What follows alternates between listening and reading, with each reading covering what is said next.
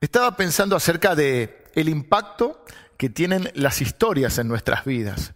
De alguna manera vamos al cine a que nos cuenten una historia, si vamos a ver una película. Ahora no se puede ir al cine, pero quizá en tu casa, a través de las diferentes plataformas, ve, eh, podés ver series o podés ver eh, películas en la tele. De chicos nos gustaban eh, que nos contasen cuentos.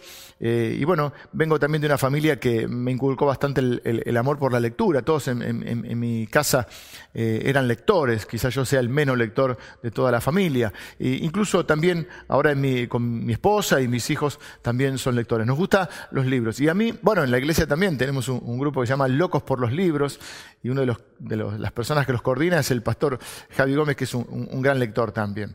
Y bueno, dentro de, los géneros literarios, uno de los, de los géneros que a mí me gusta es el son las biografías. Me gusta mm, leer acerca de, personas que, bueno, que me impactan por, por, algo que hayan hecho. Pero vos vas al teatro, el cine, la televisión, las series, los libros, y muchas de las cosas que suceden ahí es que nos cuentan una historia. De alguna manera, las historias impactan en nuestras vidas. A muchos de nosotros también, cuando vemos una película, nos gusta saber si es real, si, si está basada en hechos reales. Es como que de alguna manera eso le da más fuerza, ¿no?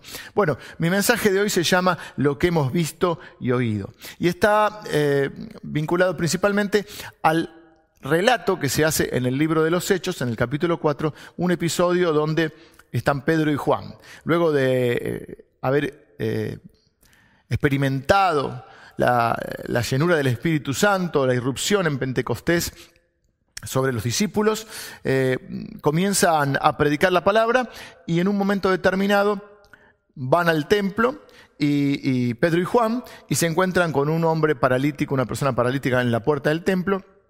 Y entonces eh, Pedro le dice, no tengo plata ni oro, pero lo que tengo te doy. En el nombre de Jesucristo de Nazaret, levántate. Y lo toma de la mano y lo levanta. Y esto produce un gran revuelo. Este hombre tenía unos 40 años, había estado paralítico toda su vida, era muy conocido en el pueblo y dice que todo el mundo se asombró y se maravilló de lo que había sucedido. Pero eh, a aquellos que eran oponentes a Jesucristo, lo, llevan detenidos. Entonces pasan la noche y al día siguiente son convocados por todos los gobernantes y las autoridades estaban vinculadas, eh, eh, autoridades religiosas que se oponían a Jesucristo y le preguntan, ¿en nombre de quién han hecho esto? ¿Con qué, autoridad ustedes pueden agarrar eh, y, sanar a un paralítico? Porque estaban todos muy sorprendidos. Y entonces en el versículo 12, esto es lo que responde el apóstol Pedro. Dice, lo hicimos en el nombre de Jesucristo. Y dice, y en ningún otro hay salvación, porque no hay otro nombre bajo el cielo dado a los hombres en que podamos ser salvos. Entonces, viendo el denuedo, denuedo es una mezcla de osadía, valentía, coraje, confianza también se traduce, viendo el denuedo de Pedro y Juan, y sabiendo que eran hombres sin letras y del vulgo, o sea, gente común, se maravillaban y les reconocían que habían estado con Jesús. Y viendo al hombre que había sido sanado, que estaba en pie con ellos, no podían decir nada en contra. Entonces les ordenaron que saliesen del concilio y conferenciaban entre sí diciendo, ¿qué haremos con estos hombres? Porque de cierto señal manifiesta ha sido hecha por ellos, notoria a todos los que moran en Jerusalén, y no lo podemos negar. Sin embargo, para que no se divulgue más entre el pueblo, amenacémosle para que no hablen de aquí en adelante a hombre alguno en este nombre. Y llamándolos, les intimaron que en ninguna manera hablasen ni enseñasen en el nombre de Jesús. Mas Pedro y Juan respondieron diciéndoles, Juzgad si es justo delante de Dios obedecer a vosotros antes que a Dios, porque no podemos dejar de decir lo que hemos visto y oído. No podemos dejar de decir lo que hemos visto y oído. Los cristianos somos testigos. Todos somos testigos. Mm, déjame decirte que creo que, que has escuchado y has visto más aún de lo que crees. Quiero decirte que tu vida es un testimonio de la bondad y de, y de, la fidelidad de Dios. Y Dios no solo te ha elegido para ser un receptor de las buenas noticias, un receptor del Evangelio, sino que también te ha elegido para que seas un transmisor, un mensajero de esas buenas noticias. Esto no es una misión o un llamado exclusivo para pastores o para algunos cristianos más conocidos o un poquito más dedicados. Es para todos. Es algo inherente al Evangelio. Está presente eh, eh, en el Evangelio. Es, el, el llamado que Jesucristo nos ha ha hecho de ser testigos hasta lo último de la tierra. Es para todos, para todos aquellos que hemos eh, recibido el mensaje de Cristo, hemos recibido las buenas noticias, hemos tenido una experiencia con Jesús, hemos estado con Él. Y yo creo que más que una responsabilidad, que de hecho es una responsabilidad que tenemos de ser testigos, es una necesidad que tenemos aquellos que hemos conocido al Señor. No podemos dejar de decir lo que hemos visto y oído y oído. Tenemos una historia con el Señor, tenemos una experiencia con Dios. Y alguien que tiene una experiencia jamás está a merced de alguien que solo tiene un argumento o una teoría. Pedro y Juan eran hombres comunes y corrientes, sin preparación. Dice ahí que eran del vulgo, eran del pueblo. Pero la gente les reconocía que habían estado con Jesús. Si deseas ser usado por Dios, quiero decirte que, que Dios usa, no usa gente perfecta. Porque si Dios usara, ¿sabes por qué Dios no usa gente perfecta? Porque si Dios usara gente perfecta no, podría usar a nadie, porque nadie es perfecto. Dios usa, no usa gente perfecta, usa gente dispuesta. Ellos no eran los más talentosos, ni los más preparados, ni siquiera los más inteligentes, ni los más santos, tenían su, su historial, como tenemos todos. Pero ellos estaban dispuestos a ser usados por Dios. Dios podría haberte hecho nacer en cualquier momento, en cualquier época. Dios podría haberte hecho nacer en cualquier lugar, en cualquier otra ciudad. Incluso podría ser que, que vivas en cualquier otra ciudad si Él quisiera. Pero Dios te tiene acá en, ese lugar, en esa ciudad donde estás ahora. Te tiene ahora y acá. Y te tiene en ese lugar, en ese barrio, en ese trabajo, en esa oficina, en esa fábrica, en esa escuela, en esa universidad, en ese comercio, en ese negocio. Donde Él te tiene es donde Él quiere tenerte. Así que Dios te tiene ahí, ahora, en este tiempo, porque Dios quiere usarte ahí donde te ha puesto. Tenés algo que ofrecer sos un mensajero de Dios, tenés una historia que contar. No sos un mensajero de malas noticias, no sos un mensajero pesimista, no sos un mensajero del infierno, sos un mensajero de buenas noticias, sos un mensajero de esperanza, sos un mensajero de la gracia de Dios, sos un mensajero del cielo. Algunas personas nunca van a leer la Biblia, pero van a leer tu vida. Repito, hay personas en este mundo que jamás van a leer la Biblia, pero van a leer tu vida y van a saber a través de tu vida que Dios es bueno, que Dios los ama, que Dios tiene un plan para la vida de las personas y lo van a ver a través tuyo. Dice la Biblia que nosotros somos cartas leídas, que este mundo puede ver a través de nosotros la, el amor y la gracia de Dios. Tenemos un testimonio que contar una historia de lo que Dios ha hecho en nuestra vida. Por eso los cristianos no contamos biografías, contamos testimonios. Hay una diferencia entre biografía y testimonio. Biografía es cuando uno es el protagonista de la vida, por supuesto, somos protagonistas. Pero el testimonio es donde no contamos tanto lo que nosotros fuimos capaces de hacer, sino lo que Dios ha hecho en nuestra vida. El protagonista de ese testimonio siempre es el Señor Jesucristo. Por eso hablamos en el nombre de Él, lo que hemos visto y oído, lo que hemos visto hacer a Jesús, lo que hemos visto oír y hacer en nuestras vidas. Algunas personas solo tendrán contacto, o, el único contacto, la única, el único puente que pueden tener hacia Dios es a través de nosotros. Los cristianos somos testigos y los cristianos somos gente apasionada. Ellos eran personas comunes, pero con una pasión fuera de lo común. Pero, ¿por qué tenían tanta pasión y tanto coraje o tanta confianza también se traduce? Porque ellos habían estado con Jesús. De hecho, dice ahí que les reconocían que habían estado con Jesús. Y lo habían visto en cada circunstancia. Y como lo habían visto en cada circunstancia, sabían que Jesús nunca, nunca fue derrotado. Vos tenés que tener confianza en quién sos, porque Dios te hizo así. Tenés que animarte a usar todos los recursos, las capacidades y los dones que Dios te ha dado. Pero más allá de creer en vos mismo, yo espero, y es, es la esperanza que tenemos cada uno de nosotros, que tengas tu confianza puesta en Jesús, que creas en Jesús. No, no está mal que creas en vos mismo y, en que podés hacerlo, pero detrás de esa eh, confianza está la confianza más importante, el fundamento para una vida, y es que creas en que Jesús lo hace posible, que Él te da el poder y las fuerzas para enfrentar cualquier situación. Eh, que puedas pararte en esta convicción y que digas, yo creo que Jesús es quien dice ser o quien dijo que era. Yo creo que Jesús puede hacer lo que Él dice que puede hacer. Y yo creo que Dios es el mismo ayer, hoy y siempre. Y creo que está vivo y creo que Él es por mí. Ellos tenían mucha confianza porque habían visto a Jesús tener éxito. Y, el éxito genera confianza.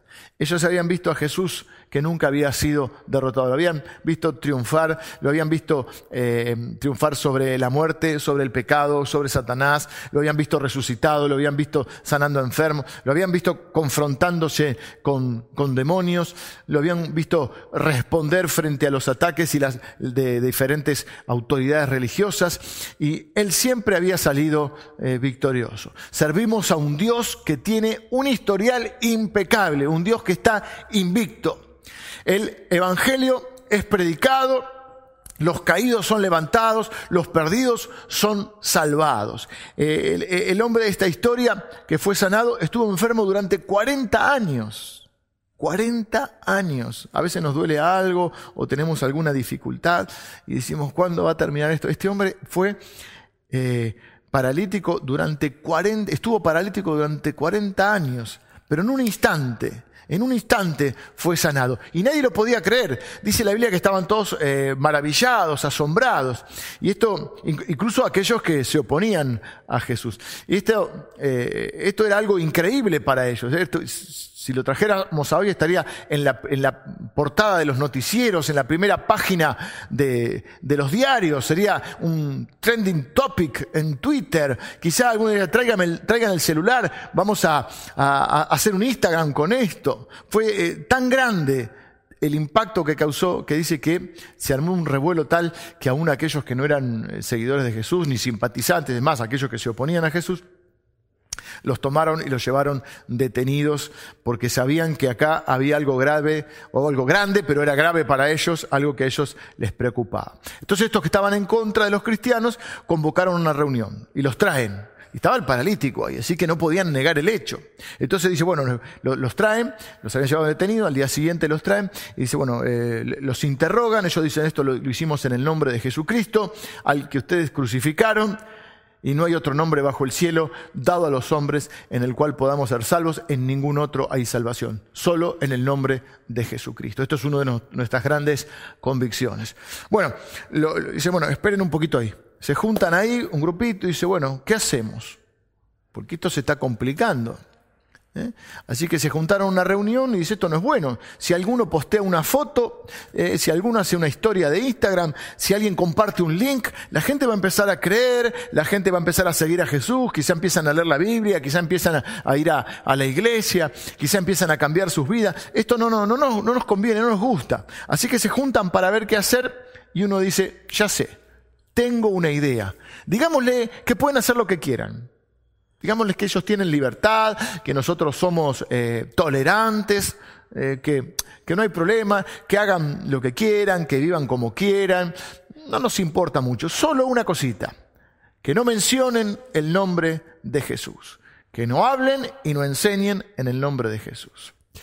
Claro, porque ellos intuyen lo que los cristianos ya sabemos, que hay un poder especial en el nombre de Jesús. El nombre que es, dice la Biblia, sobre todo nombre. El nombre delante del cual un día se doblarán todas rodillas. Toda rodilla se doblará delante del Señor y toda lengua confesará que Jesucristo es el Señor. El único nombre bajo el cielo dado a los hombres en el cual podemos ser salvos porque en ningún otro hay salvación. Y estos hombres entendieron que tenían un problema. Si no los paramos ahora, Ese nombre se va a divulgar, va a llegar hasta los confines de la tierra, puede llegar incluso hasta lo último de la tierra. Y tenían razón, porque el nombre de, Jesús llegó hasta lo último de la tierra. Llegó a Sudamérica, llegó un poquito bien al sur, llegó a Argentina, llegó a, hasta Buenos Aires, llegó hasta nuestra ciudad, llegó hasta tu casa, llegó hasta vos y llegó hasta mí el mensaje del Evangelio. El nombre de Jesús fue predicado. Y a lo largo de la historia siempre ha habido intentos para detener la proclamación del nombre de Jesús. Es un espíritu que se mantiene, pero Dios siempre ha levantado testigos fieles, apasionados por proclamar el nombre de Jesucristo, por contar lo que han visto y lo que han oído. Pero siempre está este espíritu, de alguna manera tratando de decir, no importa lo que hagan, ustedes quieren dar de comer a los pobres, ustedes quieren ayudar a los necesitados, ustedes quieren hacer esto, hagan lo otro, pero, pero el problema se complica cuando queremos nombrar a Jesús. Bueno, volvamos al relato. Ok, dijeron los haters, esto es lo que haremos. Y llamaron a Pedro y a Juan y les dijeron, no, nos importa lo que hagan, ni con su plata, ni con su vida, ni con su moral. No nos importa nada. Lo único que nos importa es que no hablen de Jesús. Entonces ellos responden con esta, frase, esta respuesta épica. Discúlpenos, ustedes son autoridad, eh, con mucho respeto se los decimos, no sé cómo lo habrán dicho, pero les dice, juzguen ustedes eh, si podemos si tenemos que elegir entre obedecer a Dios o, obedecer, obedecerlos a ustedes, que es justo, porque nosotros no podemos callar acerca de lo que hemos visto y de lo que hemos oído. Pensemos por un momento en lo que ellos habían visto y habían oído. Ellos habían visto unas cuantas cosas. Habían visto a Jesús convertir, eh, el, el primer milagro es convertir el agua en vino. Habían visto a Jesús caminar sobre las aguas habían visto a Jesús sanar enfermos, habían visto a Jesús resucitar muertos, habían visto a Jesús levantar caídos, liberar oprimidos, habían visto tantas cosas, tantos milagros, milagro tras milagro, la multiplicación de los panes y los peces, bueno, la resurrección, la tumba vacía, ellos habían visto al resucitado, milagro tras milagro, historia tras historia con Jesús. Pedro y Juan lo habían visto todo y lo habían oído todo. Pero en este caso pienso yo eh, que, y en todos los casos, ¿no? Que, que ese, lo que hemos visto y oído que ellos dicen, no solo se refiere a lo que habían visto y oído hacer a Jesús en la vida de otros, creo que también incluye, y, está el foco ahí, en lo que ellos habían visto hacer a Jesús en sus propias vidas. Porque cada uno de nosotros tiene una historia con Jesús. Cada uno de nosotros tiene una historia para contar de la fidelidad, del amor de Dios, de la intervención divina para rescatarnos, de la intervención divina para levantarnos cuando estuvimos caídos, de, de cuando Dios irrumpió en nuestras vidas para sacarnos del pozo. Y de alguna manera, si bien las vidas de, Pedro y Juan tienen muchos puntos de conexión, muchos puntos en común, porque compartieron un montón de momentos juntos. Dentro de los, de los 12 que seguían a Jesús, bueno, había varios grupos, había, no eran solo 12 los que seguían a Jesús, pero dentro del grupo más íntimo que seguían a Jesús, que eran 12, también había un subgrupo más íntimo que estaban formados por eh, Pedro, Jacobo y Juan. Jacobo y Juan eran hermanos. Eh, ellos tres eran como eh, el círculo más cercano a Jesús. Ellos estuvieron en, los momentos claves. Cuando Jesús se apartaba, muchas veces se llevaba a Pedro, a Jacobo y Juan. No sé si porque eran los más bonitos o porque eran los más terribles para tenerlos cerca. Pero, así que ellos tenían muchos puntos en común y compartieron muchos momentos e historias juntos con Jesús. Pero también son casos opuestos. Y creo que representan de alguna manera los dos extremos de lo que puede ser una historia de vida con Jesús. Son dos extremos de las vivencias que uno puede tener con Jesús. Porque decía, cada uno es, cada uno es único y, y especial para Dios y cada uno tiene una historia especial para Dios. Dios nos ama por igual, como vos a tus hijos, eh, si tenés hijos, eh, yo tengo hijos, los amo por igual, pero con cada uno tenés un, tipo de relación que, está vinculado con muchas cosas, con respetar también cómo es cada uno, la personalidad de cada uno. Y, y por un lado tenemos a Juan, y el testimonio de Juan es este. Juan fue un hombre fiel. Juan es un hombre increíble. El testimonio de Juan yo lo llamo un testimonio aburrido, entre comillas, ¿no? Pero es el testimonio que a mí me gustaría poder tener. Eh, aunque a veces siento que me parezca un poquito más a Pedro, ¿no? Pero porque el testimonio de Juan es, conocí a Jesús a cerca de los 20 años, le serví durante 80 años y un día partí con el Señor. Es el testimonio de Juan. Bueno, Juan, contanos si fallaste, si le negaste. No hay evidencia de que Juan haya sido así. No estoy diciendo que fue perfecto, porque estaba, eh, él era uno de los que tenía por sobrenombre el hijo del trueno, así que era un hombre, él con, el hermano, eran Jacobo eh, y Juan, eran los hijos de Zebedeo, eran los Boanerges, que quería decir los hijos del trueno, porque se ve que tenían un carácter fuerte. Pero eh, no, eran perfectos, pero sí fueron constantes. Eh, sobre todo eh, Juan sí fue constante, los dos. Perseverante, siempre caminó con Jesús. Siempre lo vemos al lado de Jesús. Desde el momento que él se convierte, desde el momento que comienza a seguir a Jesús, nunca se aparta. En cada milagro, en cada momento, siempre estuvo al lado de Jesús. En las buenas y en las malas. Está en el Getsemaní, cuando el peor momento de Jesús sobre la tierra bueno, antes de la cruz, ¿no? Eh, está en la cena, es el que le pregunta quién es el que te va a traicionar. Está en la cruz, es el único discípulo, el único de los doce que está a los pies de la cruz, el único que no, se va. Arriesga su vida porque si así lo trataban a Jesús, como iban a, tratar a los seguidores. Juan está ahí. De hecho, Jesús le dice, en esa amistad que tienen, Jesús le dice, Juan, cuida de mi mamá. Ahora mi mamá es tu mamá. Y él le dice a su madre, a María, le dice, Ahora Juan es tu hijo. O sea, le encarga lo más preciado que tiene, que es su madre. Eh, Jesús, eh, Juan estuvo en Getsemaní, Juan estuvo en los milagros, Juan estuvo en la cena, Juan estuvo en la cruz. Juan es el que llega primero a la tumba. Corren él y Pedro, pero se ve que Pedro era más viejito, así que Juan llega primero, pero respetuoso lo espera y no entra y, permite que Pedro entre primero. Juan está en la resurrección. Juan es el que lo reconoce eh, en la pesca milagrosa, reconoce su voz porque está acostumbrado a estar él. Y durante toda su vida, Juan es un hombre fiel. De hecho, Juan es el último eh, apóstol en morir. Es el autor, el que escribe el libro de Apocalipsis, en una revelación que él tiene estando exiliado en la isla de Patmos por causa del Evangelio. Se cree que primero lo habían eh, tirado en agua o aceite hirviendo y milagrosamente había sobrevivido y fue desterrado a la isla de Patmos. Y ahí en esa misma, en esa misma isla, no solo recibe la revelación del Apocalipsis, quiere decir revelación, revelación de que de los últimos tiempos, pero sobre todo recibe la revelación de Jesucristo en su estado eh, glorificado. Jesucristo mismo va a buscar a su amigo a la isla de Patmos. Juan fue el último que iba por las iglesias, escribe tres cartas y, va por las iglesias contando su historia con Jesús. Lo sentaban ahí al viejito y le preguntaban, contanos, ¿cómo fue que, multiplicó los panes y los peces? ¿Y vos lo viste caminar sobre el mar? ¿Y cómo fue aquel hecho? ¿Y cómo fue la tumba vacía? Y, Juan era el que siempre decía, hijitos, Dios los ama, hijitos, ustedes encarnan ese amor.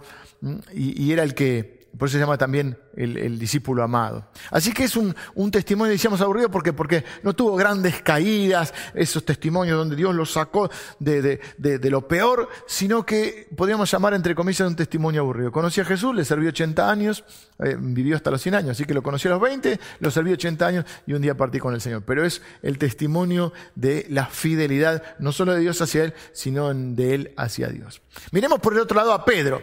Eh, antes de mm, de ir a la cruz a, dar su vida por nosotros, Jesús le advierte a Pedro, le dice, Pedro, eh, bueno, primero le dice a todos, todos me van a negar, hoy se van a escandalizar de mí, y, Pedro dice, de ninguna manera, no importa lo que hagan los demás, yo nunca te negaré. Él estaba convencido de esto y, el Señor le dice, Pedro, antes que el gallo cante, me, negarás tres veces. Eh, y como siempre, y bueno, Pedro negó, negó, negó, pero Jesús como siempre tenía razón y, Pedro negó a Jesús eh, tres veces el gallo cantó y se sintió tan mal, dice la Biblia, que lloró amargamente. Sintió que le había fallado al único que no le había fallado, a Jesús. Eh, y Pedro, cuando falla, hace lo que, lo, que, lo que muchos hacemos cuando fallamos. Se vuelve a su antigua vida, a su antiguo estilo de vida. Vuelve a hacer lo que hacía antes, lo, lo que sabe hacer. Y en este caso se fue a pescar. Eh, y, volvió a todas las prácticas de su antigua vida. No quiero hacer un, detalle de esto para, eh, no quiero poner muchos ejemplos para que no haya acá este, un, suicidio en masa, pero mm, volvió a todo lo que no tenía que volver. ¿Y, te pasó alguna vez? ¿Intentaste ser cristiano? ¿Intentaste, seguir a Jesús? ¿Intentaste hacer las cosas bien? Se me poner las pilas, voy a hacer las cosas bien, pero las cosas se complicaron y fallaste y te alejaste de Jesús y volviste a tu antigua, a tu antigua manera de hacer las cosas. Así que Pedro vuelve a su antigua forma, pero Jesús lo va a buscar. Después de resucitado, o sea, después de la cruz, primero antes de la cruz le avisa que va a fallar para que Pedro sepa que el Señor sabe todas las cosas, que no lo sorprende a Dios con, una falla o con un pecado nuevo, y a Jesús tampoco. Entonces Jesús, esto es lo que yo amo de Jesús. Esta es una de las cosas por las que yo amo tanto a Jesús.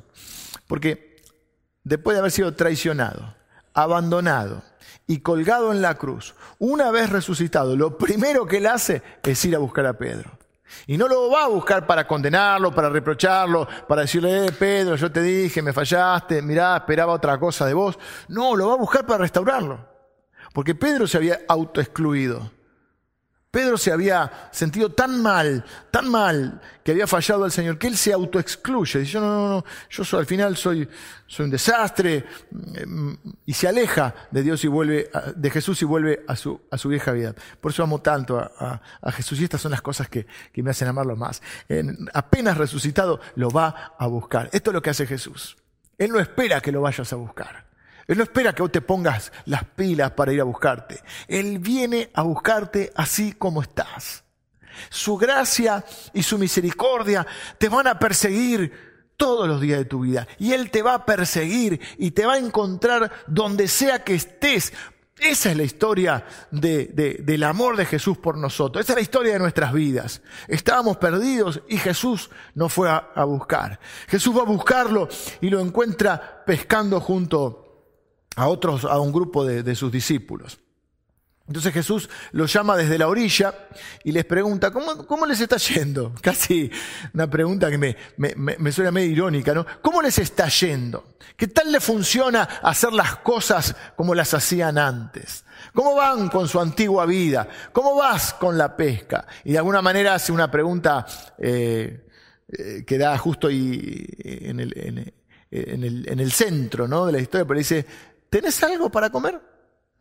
Ellos dijeron, no, no tenemos nada, porque no habían pescado nada.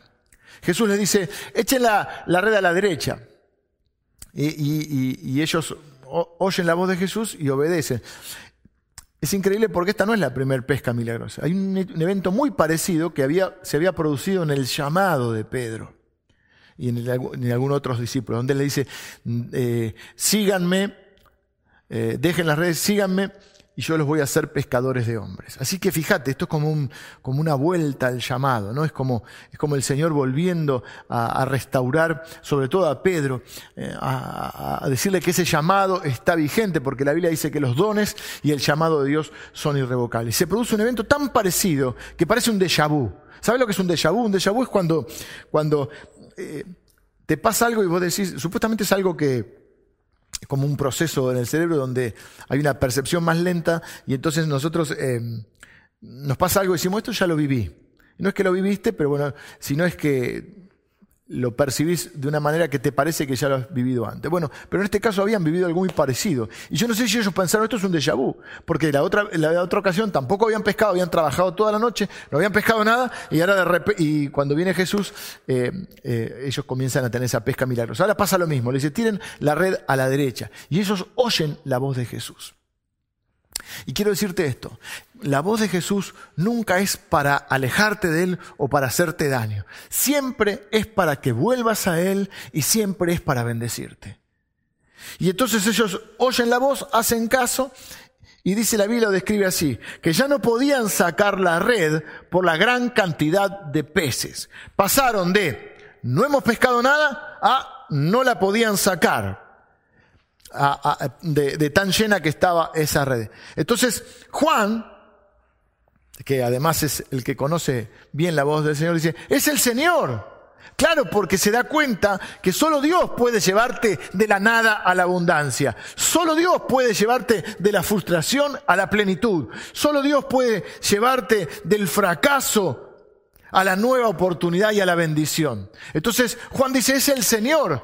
Pedro, como por, su temperamento y su forma de ser, se, saca la, túnica que tiene y se tira al agua así, de, impulsivo, y nada hasta la orilla. Llega ahí hasta la orilla, increíble escena, Jesús les tenía preparado el desayuno. No sé a vos, a mí, no sé a vos, pero a mí es una de las comidas que me gusta es el desayuno. Sobre todo, si hay unos, bueno, no sé, unos huevos revueltos con un café, alguna rica factura, un pan, eh, un poco de fiambre, esos, desayunos que a veces te en algún hotel. Bueno, el Señor Jesús les había preparado un desayuno a ellos, unos pescaditos tenía ahí. Y entonces come con ellos, situación media rara porque eh, Pedro todavía se siente muy mal por lo que ha, por haberlo abandonado por, por haber fallado. Y entonces después de esto se van a caminar solitos eh, y hablar un rato. Solo Jesús y, y Pedro. Hay momentos que tenés que estar solo con el Señor y escuchar lo que Él tiene para decirte. Y entonces Pedro es eh, restaurado ahí. Es la escena épica donde Tres veces Jesús le dice, Pedro, ¿me amas? ¿Me amas, Pedro? Dice, sí, Señor, tú sabes que te amo. ¿Me amas, Pedro? ¿Me amas más que estos, Pedro? Señor, le dice Pedro, tú sabes todas las cosas. Tú sabes que te amo. Entonces le dice el Señor, si me amas, entonces pastorea mis ovejas. Construí mi iglesia. Sé ese pescador de hombres al cual yo te llamé a ser. Es como que lo vuelve a poner en el ministerio y lo vuelve a poner en el llamado. Entonces yo creo que cuando cuando, cuando Pedro y Juan dicen no podemos dejar de decir lo que hemos visto y oído, eh, no están pensando principalmente, no están, por supuesto que habían visto al Señor Jesús hacer un montón de cosas, pero no están pensando principalmente en las cosas que Jesús había hecho por otros. Yo creo que están enfocados en lo que Jesús había hecho por ellos, en lo que vieron hacer a Jesús en sus propias vidas. Pedro y Juan dicen, señores, hemos visto demasiado hemos oído demasiado. Él ha sido demasiado bueno con nosotros. Su gracia es demasiada para nosotros. Él es, demasiado maravilloso para que nosotros nos callemos. Ustedes nos piden que no hablemos, pero nosotros no podemos callar. No podemos dejar de decir lo que hemos visto y oído. ¿Ves? No es solo una responsabilidad, es una necesidad que tenemos. y la pregunta que quiero hacer para ir terminando, la pregunta que quiero hacerte es, ¿Qué has visto y has escuchado? ¿Cuál es tu historia con Jesús? ¿Qué ha hecho Jesús en tu vida que no podés callar? ¿Cuál es tu historia de la bondad y de la fidelidad de Dios en las cosas que has visto hacer a Jesús en tu vida? Aquella persona, te dije que tiene una experiencia, jamás va a estar en desventaja frente a aquel que solo tiene un argumento. Nosotros tenemos una historia que contar, un testimonio, no una biografía, un testimonio que contar de lo que Dios hizo en nuestras vidas. En el Antiguo Testamento, la presencia de Dios estaba simbolizada en el arca del pacto. Y, me, puse a, pensar esto y, me di cuenta que también o me puse a, leer que el arca del pacto también se le llamaba el arca de la alianza, que es parecido a la palabra pacto, y también se le llamaba el arca del testimonio. Estaban los, los, mandamientos que Dios le había dado a Moisés y algunas otras cosas. Pero lo, lo que quiero resaltar es esto. En el Antiguo Testamento la, la, la presencia de Dios estaba simbolizada en el arca.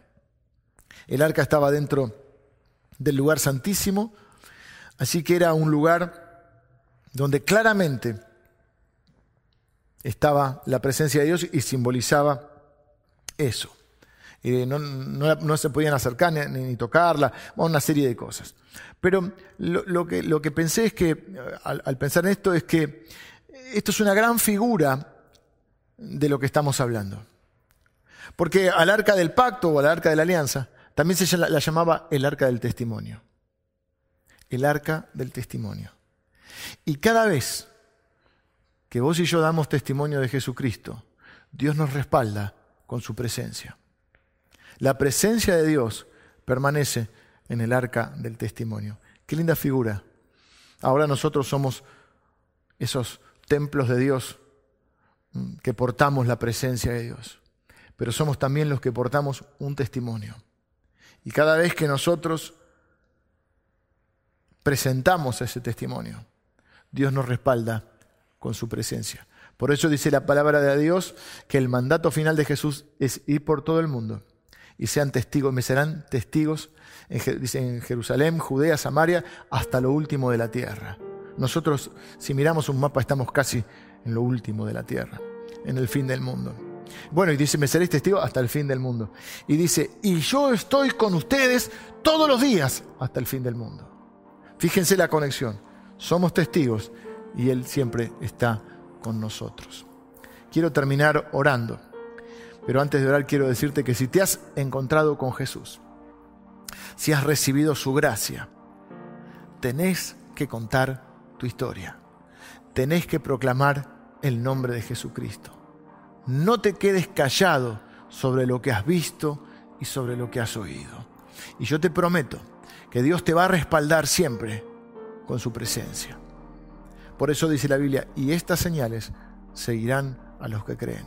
En mi nombre mm, echarán fuera demonios, eh, harán milagros y, nada los podrá detener. No podemos dejar de decir lo que hemos visto y oído. ¿Qué ha hecho el Señor en tu vida?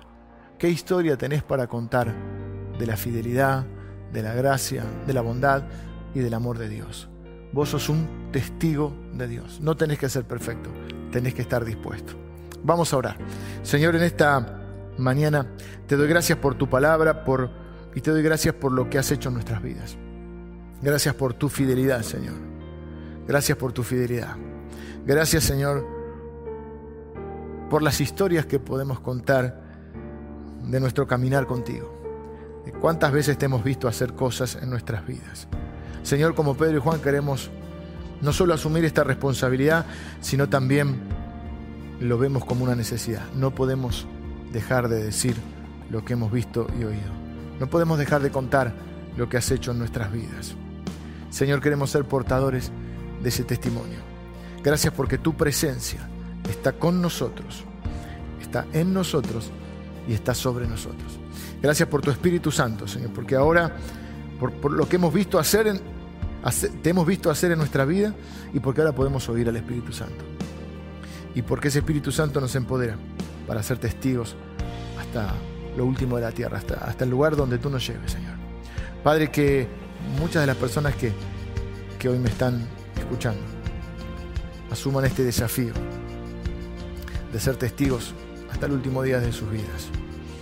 Señor, no importa si eh, si, eh, con quién nos podemos identificar, si estamos más cerca de Juan o más de Pedro en, nuestro caminar, si hemos fallado muchas veces, si nuestra vida ha sido quizá una vida más de fidelidad, pero sea donde sea te necesitamos. Sea cual sea nuestra historia te necesitamos y sea cual sea nuestra historia tenemos algo que contar. Por eso Señor yo bendigo a cada uno de mis hermanos que hoy recibe esta palabra, la, guarda en su corazón y se desafía a llevarla adelante. Señor, Proclamo que tu presencia estará siempre con aquellos que son testigos. Oro en el nombre de Jesús. Amén.